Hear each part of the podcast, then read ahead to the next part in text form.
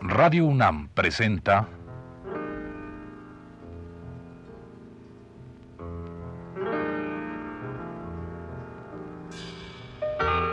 Retrato Hablado.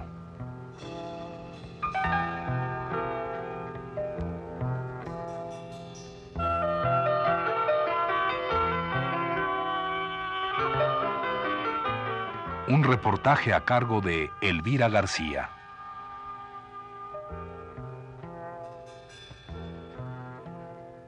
Hay minutos en que todo parece escaparse de las manos. El día ha sido como un cheque sin fondos. Hemos caminado deprisa y de pronto nos detiene una duda. ¿Dónde vamos? Resulta que no lo sabemos. Una broma desconsoladora nos envuelve. Creemos que los anuncios luminosos y las lámparas de los arbotantes no han sido bien encendidos. Suponemos que el mundo es demasiado grande y que no lo habita nadie. Algo así como si todos sus habitantes se hubieran ido a pasear a otro planeta.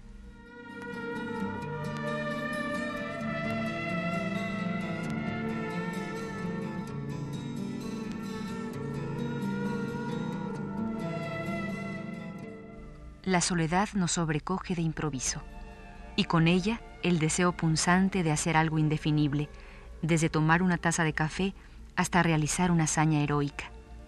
Y no es ni lo uno ni lo otro.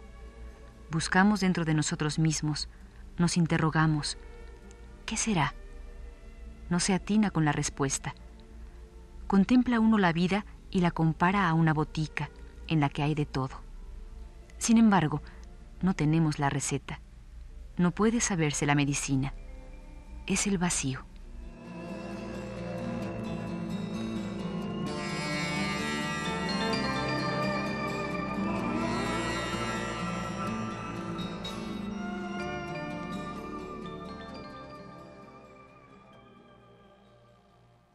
Así principia el cuento Todos se han ido a otro planeta, escrito por don Edmundo Valadez escritor y periodista, con quien a partir de hoy iniciamos una charla.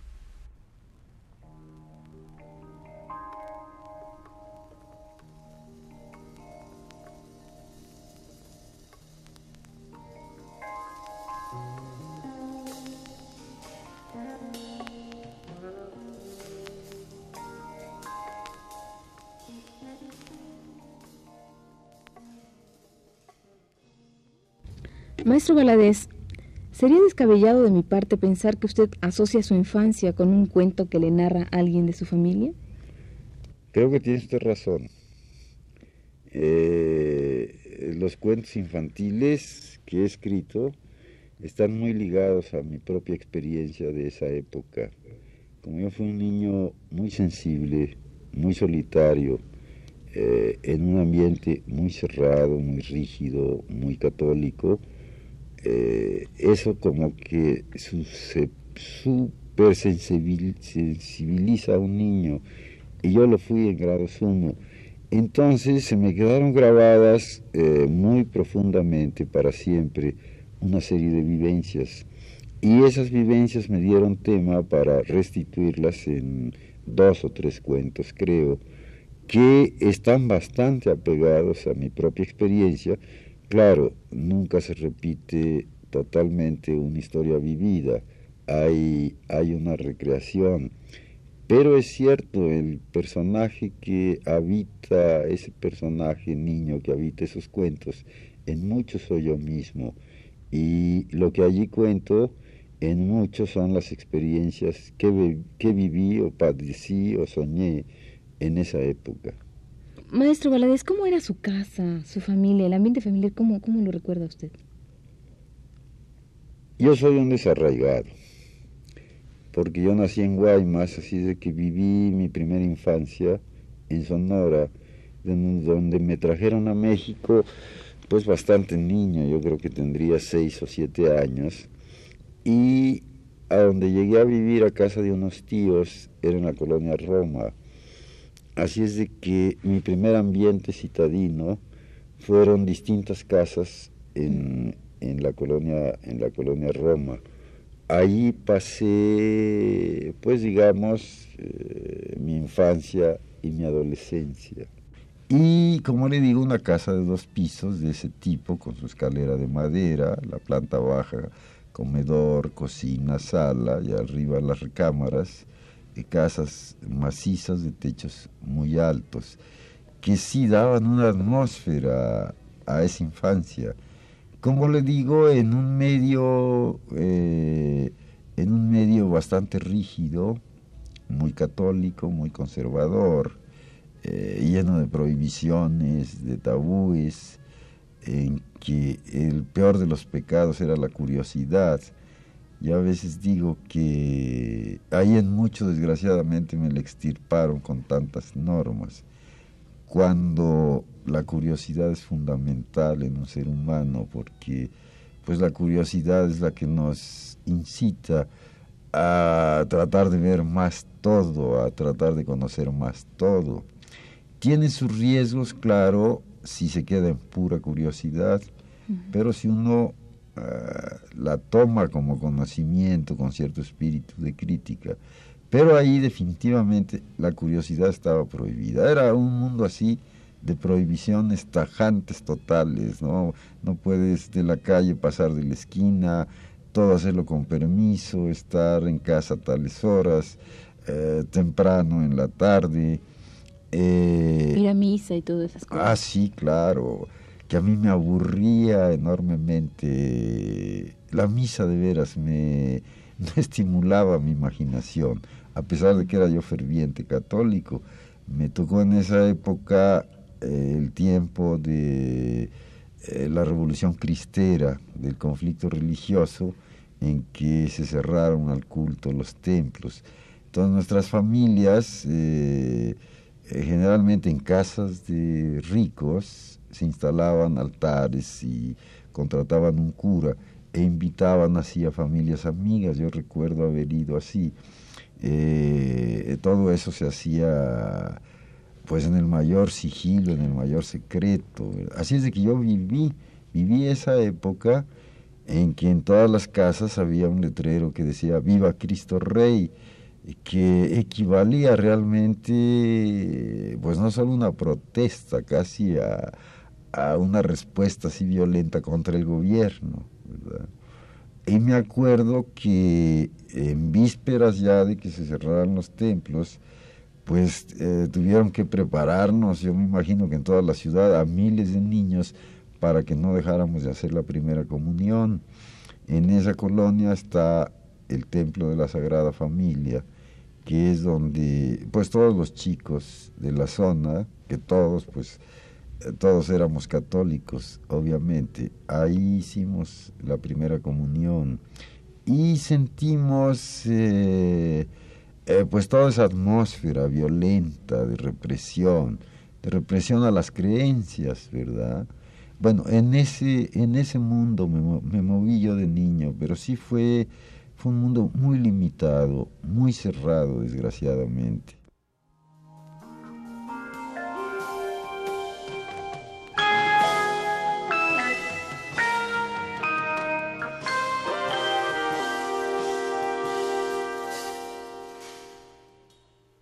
Edmundo Valadez nació en Guaymas, Sonora, el 22 de febrero de 1915.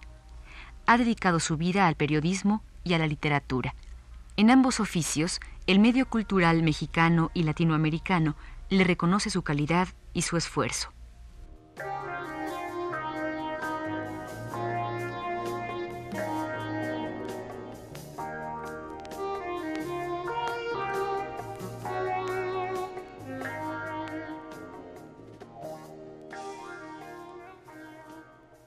¿Siente usted que le afectó toda esta, digamos, esta prohibición, esta, que no sé, un poco coartar la imaginación de alguna manera? Sí, mucho, mucho, claro, porque usted sabe que quizás las cosas que más se fijan en, en nuestro modo de ser, en nuestro carácter, pues son las que nos aplican de niños, ¿no? Eh, pues nuestros padres, nuestros mayores de ese tiempo estaban educados en otra concepción en otra concepción así muy rígida, muy prosiguiendo la sociedad porfirista de clase media, ¿verdad? Eh, en ellos perduraba, ellos querían prolongar esa situación.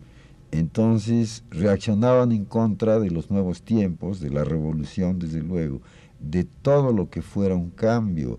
Una de las cosas que a mí eh, se me fijaron mucho, con mucha desolación, porque como yo me rebelaba ante ese mundo en mi interior, yo no me acomodaba, es decir, eh, empiezan a pensar en la posibilidad de que las cosas fueran de una manera, pero esa educación nos, nos imponía así inapelablemente que las cosas no cambiarían jamás, que tendrían que ser siempre así. Entonces la idea de seguir padeciendo pues esas prohibiciones, esa limitación, esa represión era, era realmente desoladora.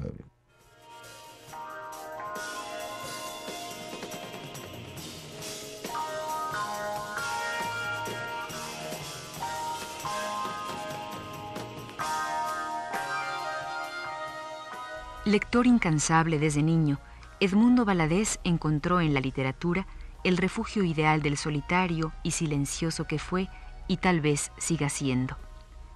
Sus cuentos hablan una y otra vez de ese estado de ánimo y de ese carácter natural del ser humano que es la soledad. El cuento que empezamos a leerle a usted, amable Radio Escucha, es muestra de esa recreación de la soledad. ¿Querrá usted acompañarnos a disfrutar otro fragmento de ese mismo relato?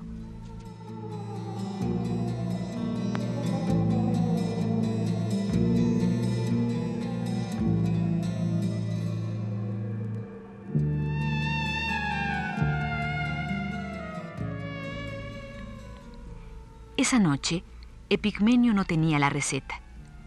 Era uno de esos días en que los pequeños y apurados planes que hace cualquiera para tener una meta inmediata a la que asirse para salvarse del vacío le habían fallado.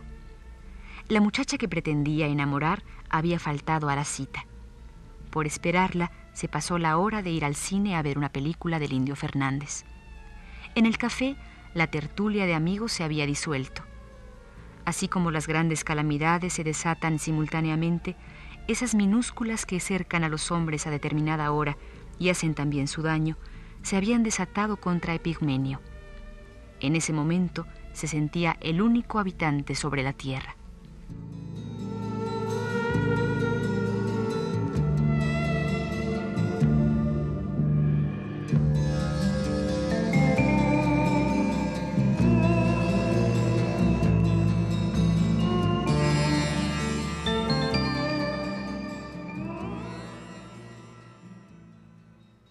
Y dentro de ese pues eh, ambiente de tanta prohibición, ¿cuáles eran las, las aficiones infantiles que se salvaban de todo lo que era no, no, no, no, no? Bueno, ya digamos, yo creo que ya a una edad en que tendría yo 12 años, pues era realmente el deporte. Entonces la ciudad era muy chica, eh, terminaba ahí un poco adelante de, de la colonia Roma, en la esquina de la hoy avenida Álvaro Obregón y Oaxaca, de ahí seguían una serie de llanos donde estuvo, eh, donde es el, ahora el hipódromo, que no existía. La colonia del hipódromo se fundó en 1928 como un suceso tan notable en la ciudad que fue el presidente de la República, los altos funcionarios, hubo ferias, este, luces féricas, etcétera, ¿no? El, quizás el primer fraccionamiento que se inauguró eh, de esa manera. Entonces, pues como la ciudad era muy chica, en toda esa parte eh, donde está ahora Melchor Ocampo, que está totalmente poblada, eso era despoblado, se llamaba, si mal no recuerdo, La Teja, eran enormes llanos. Como había ahí cierta seguridad y cerca de Chapultepec, pues ahí sí nos permitían en grupo ir a jugar es decir, jugábamos todos los deportes, fútbol americano, fútbol, básquetbol, carreras, etcétera. Esa era una de las posibilidades. La otra, bueno, eran las matines en los cines. Ahí donde yo vivía estaba el, el cine Royal y el cine Cozumel, donde ahora es una casa de la paz. El cine Cozumel pues quedaba cerca de casa, entonces sí nos permitían los domingos ir a ir a las matinés. o los paseos dominicales era ir a, todas las zonas de la ciudad que eran totalmente fuera, como ir al campo, que era Xochimilco, eran Tlalpan, eran Miscuac, San Ángel, etcétera. Entonces, eh, en la clase media de ese tiempo era muy usual cada domingo llevarse a todos los chicos, ¿verdad? Toda la familia, si iba de paseo un día a Xochimilco, si iba otro domingo a las fuentes brotantes de Tlalpan, otras veces a, a San Ángel, a Miscuac, y a otros sitios así de la ciudad. Y casi de ahí se decía, bueno, se dice todavía vamos al centro, ¿verdad? Porque ir al centro también era... Era una excursión. Era, una excursión. Dentro de estas aficiones infantiles estaba ya presente la literatura. Sí, lectura, pues. sí, sí, realmente sí. Yo fui eh, un lector desde, desde que aprendí a leer en mis primeros años. Eh, me apasionó la lectura me, apasionaron sobre todo los cuentos, bueno, los cuentos para niños, la literatura infantil, los cuentos de hadas, de princesas, de, eh, dragones y seres misteriosos, que para una mente infantil, pues uno encarna siempre al héroe, uno inconscientemente está sintiendo ser el héroe que salva a la princesa de todos los enemigos, de los dragones, etcétera, etcétera. Así es de que eh, sí, esa fue, ese fue mi primer acercamiento, pero muy constante, porque leí incansablemente, devoré todo lo que pude, incluso eh, cuando descubrí una primera biblioteca cercana a casa, en las tardes me iba a, a leer y leer, y claro, de tanto leer, me surgió pues eh, el escribir. Eh, a esa edad uno, si se pone a escribir, pues realmente repite mucho lo que ha leído. Y fueron mis primeras cosas, sí, fue... los cuentos infantiles me llevaron a la literatura.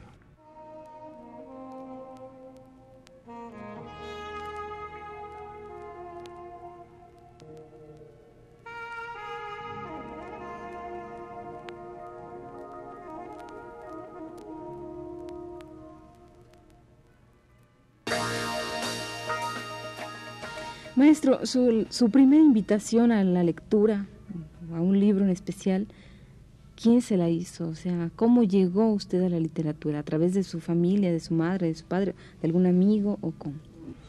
A nivel de lector exclusivamente.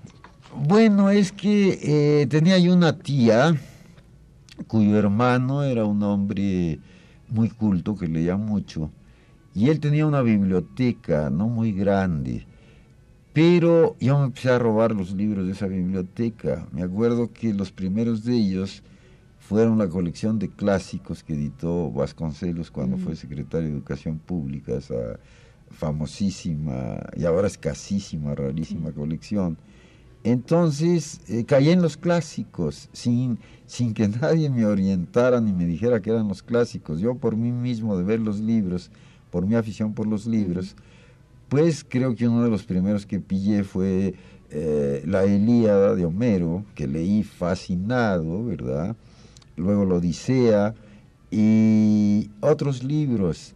En ese tiempo sí mi padre me llevó también otro libro muy hermoso que hizo Vasconcelos que se llama Lecturas Clásicas para Niños, eh, donde hay una síntesis, un resumen de la, de la gran literatura clásica o sus representantes más importantes.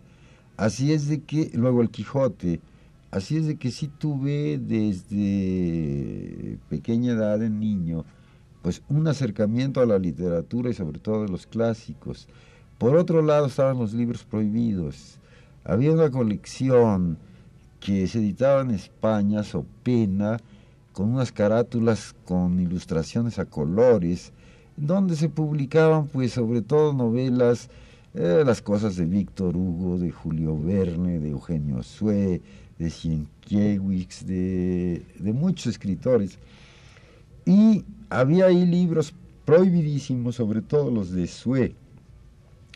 Eh, si mal no recuerdo, ese libro se llamaba, no sé si Los Misterios de París, en el libro en cual los jesuitas eran los malos, eran tenebrosos, hacían las peores cosas, ¿verdad? Entonces uno, claro, se identificaba con los héroes que, está, que eran víctimas de ellos. Y usted se imagina que en la familia, pues eso era, era prohibidísimo, ¿verdad? Porque eso de hecho atentaba contra sus ideas, contra la iglesia a la que ellos pertenecían, etcétera. Pero es decir, el folletín del siglo pasado, en muchos de sus libros, ¿no?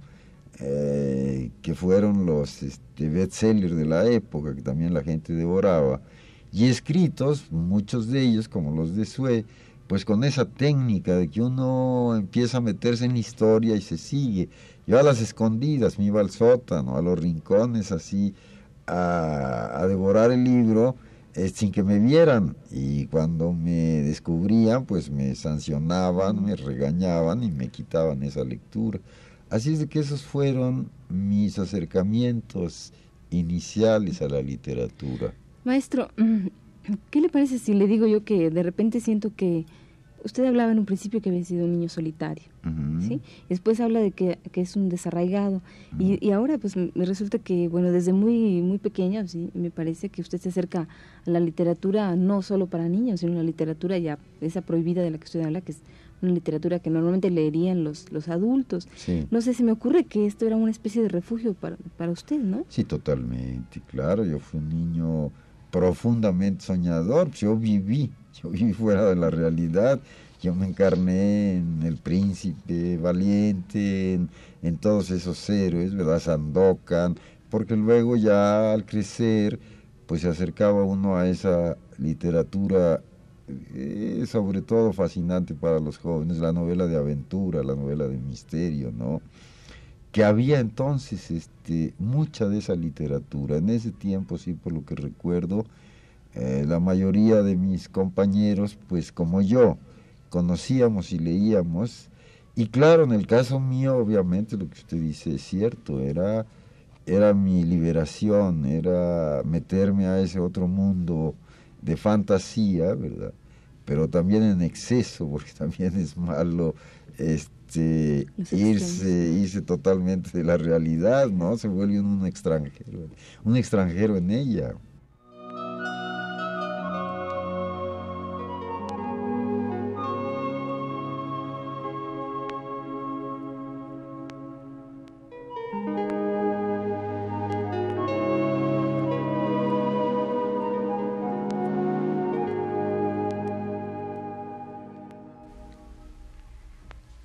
La literatura y del periodismo, de la lenta pero sustanciosa tarea del oficio, de los cuentos propios y de los ajenos, nos hablará el maestro Edmundo Valadez a partir de la próxima semana.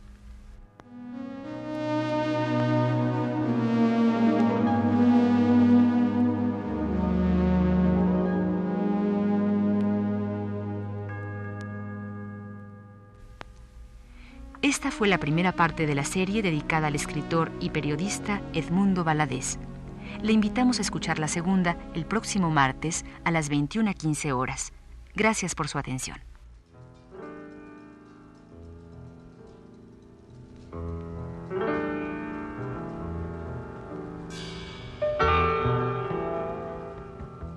Radio UNAM presentó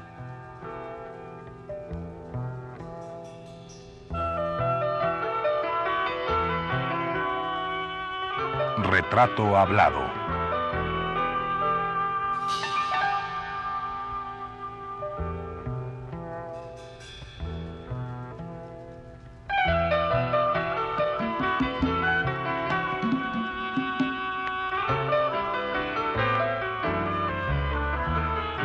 Un reportaje a cargo de Elvira García.